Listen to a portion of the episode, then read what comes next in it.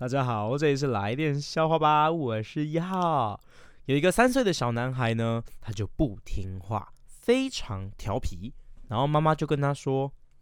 你再不听话我就把你赶出去。我再另外捡一个回来然后小男孩就沉默了一会儿他就说你你你捡回来的小孩也不会听话啊因为从外面捡回来的也是他妈妈不要的啦。